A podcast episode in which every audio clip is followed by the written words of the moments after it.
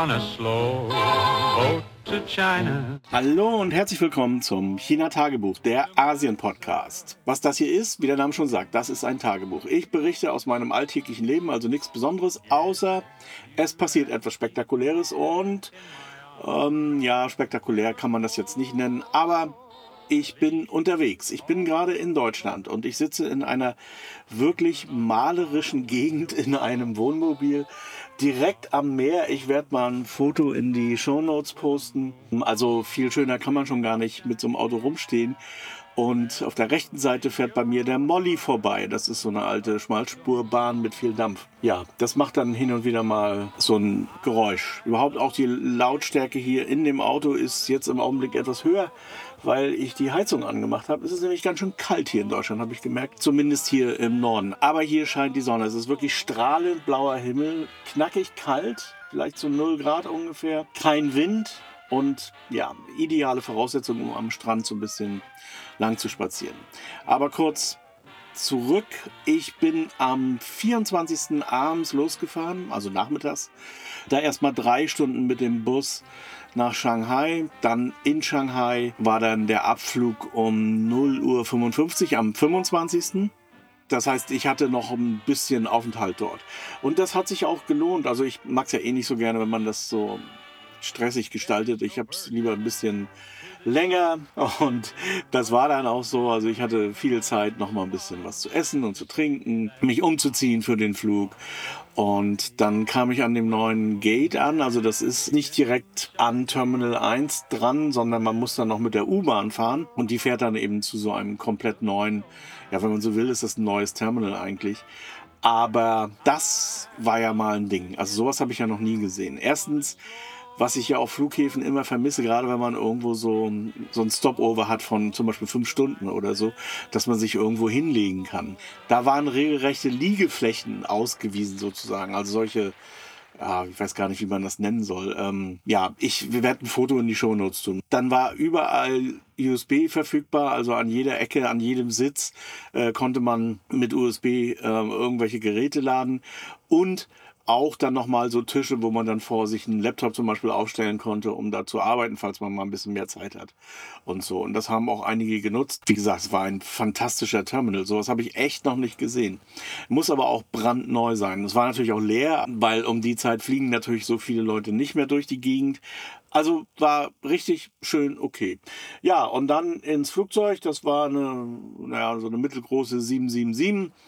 Und ich hatte das schon geahnt, weil da saßen gar nicht so viele Leute und es kam dann so, wie es kommen sollte. Es war leer im Flugzeug. Und ich hatte dann wirklich so eine ganze Mittelbank, also so vier Sitze ungefähr, auf denen ich mich lang machen konnte und schlafen konnte. Also so gut das eben geht im Flugzeug.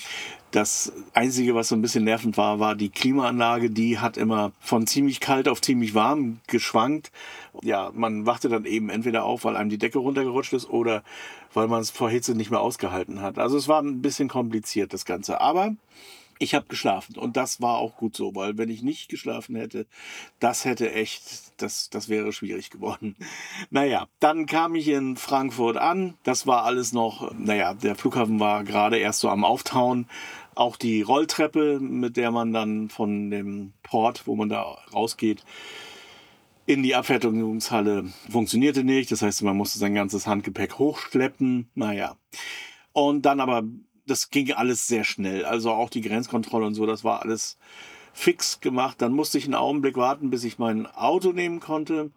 Und dann, ja, habe ich meine ganzen Sachen ins Auto verstaut und bin los. Und in Frankfurt war strömender Regen und um die 10 Grad ungefähr und auch noch nachts, also sich dann so gleich in den deutschen Straßenverkehr einzufinden bei Nacht und Regen. das war nicht so einfach. Aber naja, als ich dann auf der Autobahn war, war ich einigermaßen zufrieden und bin dann auch losgefahren. Aber Jetzt kann man sich natürlich auch vorstellen, also praktisch am Tag davor um 15 Uhr los, dann so um 1 Uhr abgeflogen und dann um 5.45 Uhr morgens in Frankfurt angekommen, dazwischen nochmal sieben Stunden. Also die kommen dann nochmal drauf.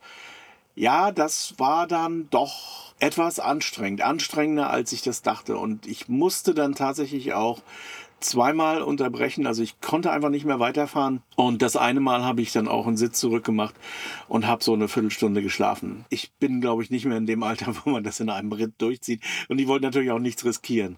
Aber nochmal mache ich das nicht. Das war wirklich sehr, sehr anstrengend. Also viel anstrengender, als ich das eigentlich so erwartet hatte. Also das Fahren, das Autofahren macht mir eigentlich nichts, aber es ist eben trotzdem Arbeit, auch wenn man das im ersten Augenblick gar nicht so mitbekommt. Naja. Und dann kam ich irgendwann in Rostock an, auch einigermaßen pünktlich, also so um 15 Uhr ungefähr. Also da waren es dann 24 plus 7, wenn man so will.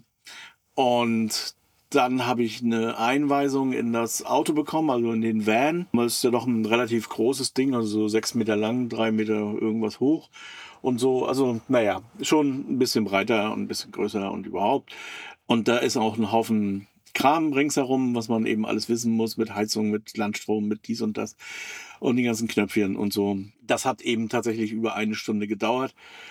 Und dann bin ich mit dem Ding dann erstmal zu meiner Mutter gefahren und der Tag war dann nicht mehr so lang.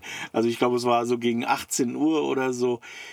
Hab gedacht, ich würde irgendwie jetzt ähm, mich so ins Bett legen und so ganz allmählich einschlummern, aber also technisch gesehen war das eigentlich eine Ohnmacht. Ich bin wirklich richtig weggesackt und habe auch trotz der Zeitumstellung und allem drum und dran voll durchgeschlafen bis zum nächsten Morgen um acht. Also das zeigt natürlich auch, dass ich schon so ein bisschen K.O. war. Am nächsten Tag, also gestern, musste ich mich dann so ein bisschen noch mit der Zeitumstellung rumschlagen, aber das habe ich eigentlich einigermaßen hingekriegt. Also das Geheimnis ist ja eigentlich nur, dass man sich sofort auf den neuen Zeitrhythmus einstellt. Also selbst wenn man müde ist, nicht ins Bett geht, sondern wartet, bis man bis normale Bettzeit ist, also 22, 23, 24 Uhr ungefähr und dann eben schläft. Und das hat auch geklappt. Ich bin zwar ein bisschen wach geworden in der Nacht, aber eigentlich da habe ich auch wieder fast durchgeschlafen. Das war ganz gut. Und heute dann, heute Morgen, bin ich dann eben ja mit dem Van schon mal so ein bisschen rumgefahren. Wollte ihn ja nun auch mal ausprobieren mit allem und sitze jetzt hier am Strand, um die Folge aufzunehmen. Das war tatsächlich auch genau so geplant. Wie es jetzt weitergeht, ich mache jetzt noch ein paar Besuche und dann, wenn das alles erledigt ist, hole ich meine Frau ab und dann fahren wir zusammen durch Europa mit diesem Ding. Denn das war ja der Plan. Das, wie gesagt, gibt es ja alles zu sehen und zu hören dann später auf roadshow.echo-worsley.de. So, ich will das heute auch gar nicht groß ausdehnen hier. Ich muss jetzt nämlich noch so ein bisschen das mit dem Internet ausprobieren. Ich habe hier einen Router im Van, aber der funktioniert offensichtlich nur so halb. Ich habe den schon probiert, aber irgendwie, irgendwie geht das nicht. Naja, ich muss mal sehen, wie ich das in Zukunft löse. Aber ich habe auch schon festgestellt, wir haben ja zwei Telefone oder jeder von uns hat zwei Telefone und das geht mit einem vernünftigen Telefon eigentlich auch. Ein Telefon dann eben als Router und das andere als Telefon. Also, ob man wirklich einen Router braucht, das wird sich herausstellen. Ich muss mich mit dem erstmal einfuchsen, mal gucken, woran das hakt, was ich da nicht richtig eingestellt habe. Ja, das wär's soweit und bis zum nächsten Mal.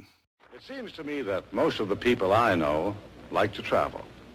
I know that if I had the time, I'd like nothing better than go to a steamship company or an airline terminal and say, give me a ticket to anywhere as long as it's far, far away. Well, maybe that's the reason I like a song that was a big hit a few years back, A Slow Boat to China. I'm going to have Kenny Gardner and our band do it for you. Here's one of my favorite songs, A Slow Boat to China.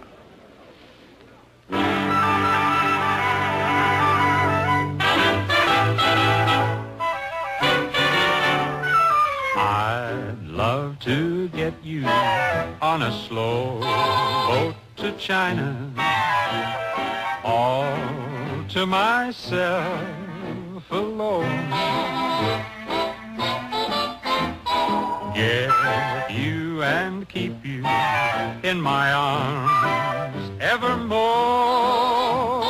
Leave all your lovers weeping on the faraway shore. Out on the with a moon, big and shiny, melting your heart of stone. I'd love to get you on a slow boat to China, all to myself alone.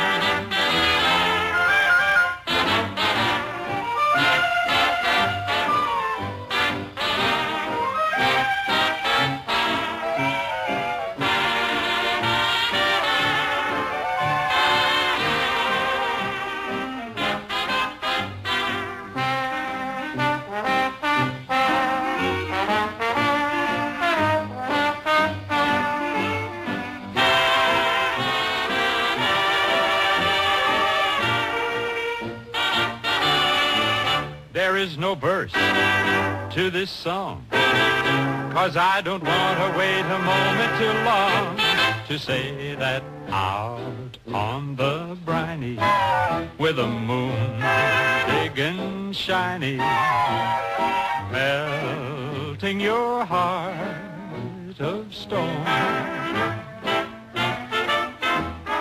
I'd love to get you on a slow China, all to myself alone.